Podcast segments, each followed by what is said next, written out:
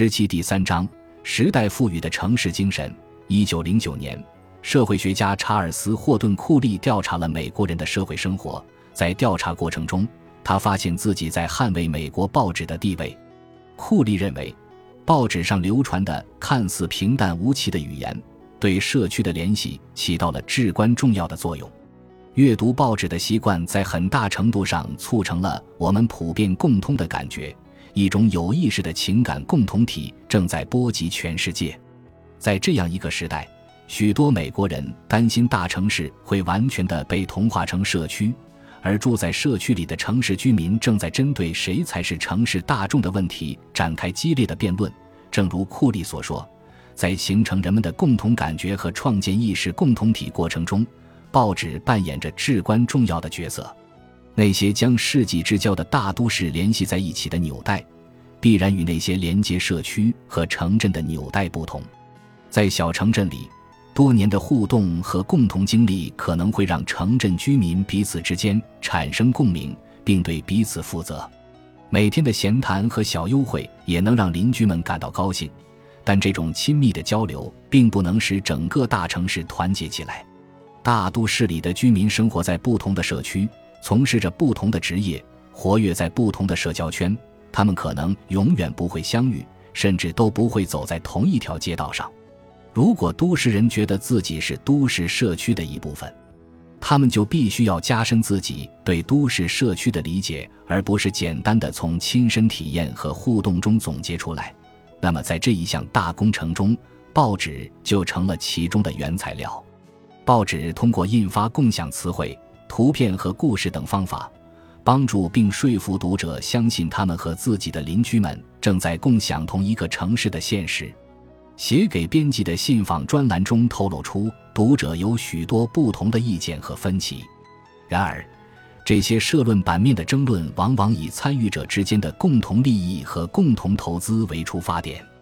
最明显的是，读者和投稿人可能对某个特定的政党表现出同样的忠诚。但更加微妙的一点是，他们也可能拥有共同的未来、共同的责任感和相互依存的道德观。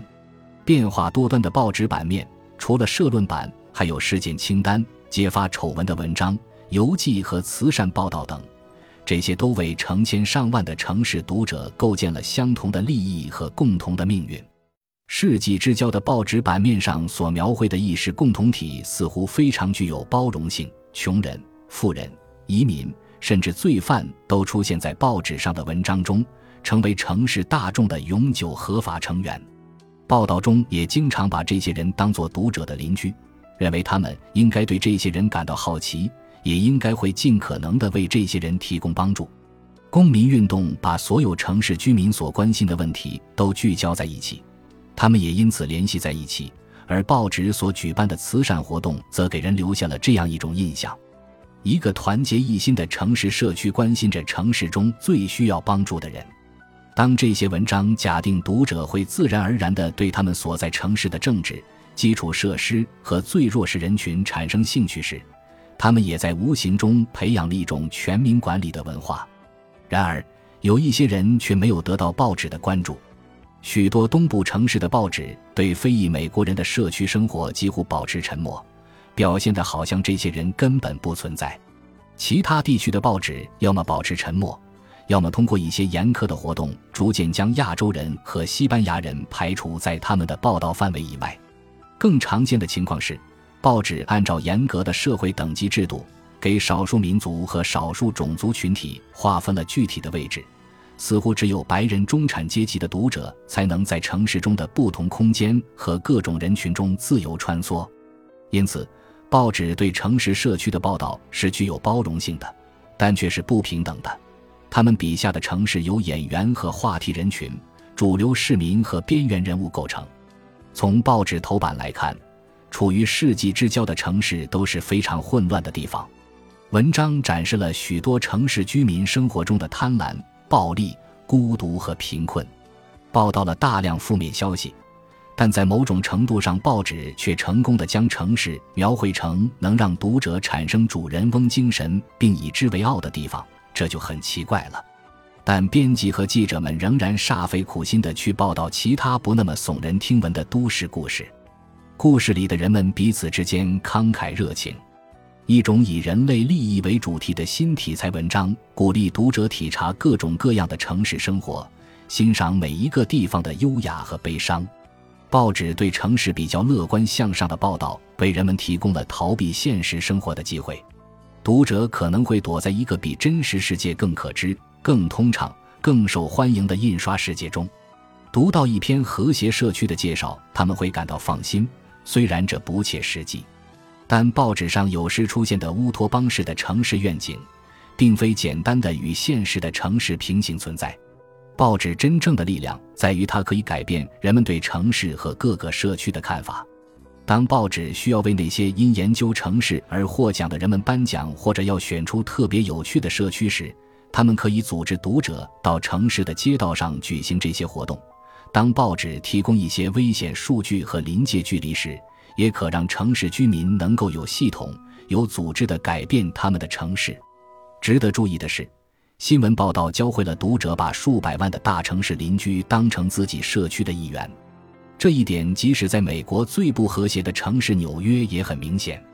纽约市的发展进一步将这个城市分割成富人区和穷人区、种族聚居区和特别商业区。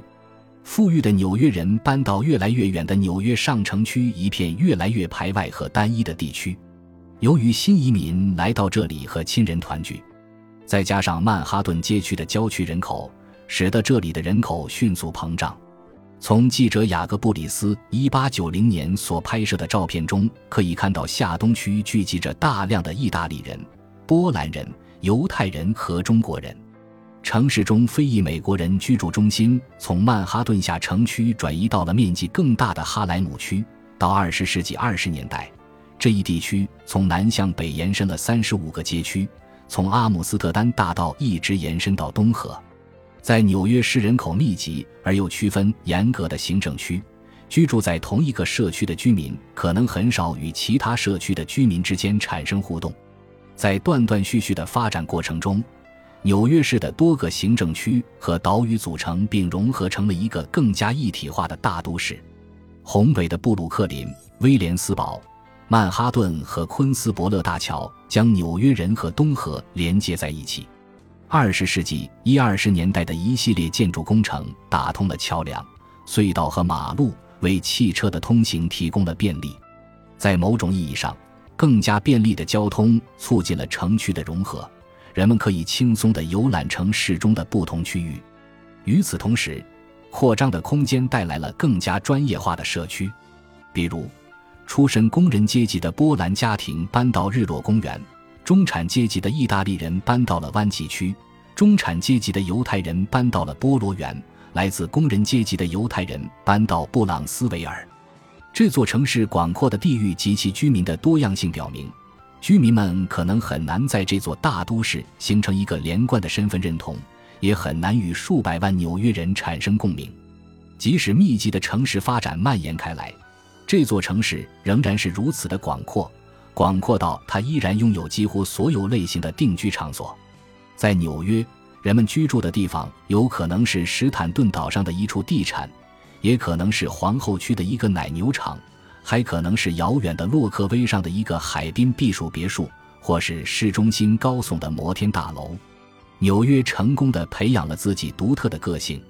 并激发出居民心中对纽约深深的依恋之情。报纸充斥着纽约。通过读报，读者对这个越来越广阔的城市更加熟悉。人们感觉这个大都市就像是一个大村庄。十九世纪九十年代末，《纽约世界报》和《纽约新闻报》的知名度达到了顶峰。每三个纽约人或者每四个曼哈顿居民手中就各有一份《纽约世界报》和《纽约新闻报》。二十世纪二十年代，《纽约世界报》。《纽约新闻报》和《纽约每日新闻》得到了广泛传播，并为当地居民提供了公用语言。其他报纸则开辟了更加专业化、更有针对性的受众。例如，《纽约论坛报》吸引了富裕的郊区共和党人，《纽约环球报》吸引了中产阶级女性和妈妈们，《晨报》也赢得了“洗衣服公报”的绰号。来自工人阶级的保守派会读《纽约太阳报》，大多数商人会读《纽约时报》，知识精英们读《纽约晚报》。另外还有九份用外语发行的日报，四份德语版，两份法语版，捷克语、伊地语和意大利语版的各一份。社区、种族、贸易、宗教和政治团体的周报也加入了进来。所有这些报纸都建立起并巩固了城市内的小社区。即使是最大的报纸，也没有覆盖到所有的城市居民，因此，并不是所有的城市居民都会对纽约身份和社区产生一定的认识。但从《阿姆斯特丹新闻报》到《犹太前进日报》，再到《纽约先驱报》，每一家纽约报纸都为市民展现了纽约市整体的风貌，以供纽约市民浏览、评判和保存。每份报纸都把自己的读者与更广阔的城市联系起来。出现在报纸上的城市和市民，帮助纽约人在头脑中构建出一个大的都市，并在努力让自己生活的地方变得更有意义。本集播放完毕，感谢您的收听，喜欢请订阅加关注，主页有更多精彩内容。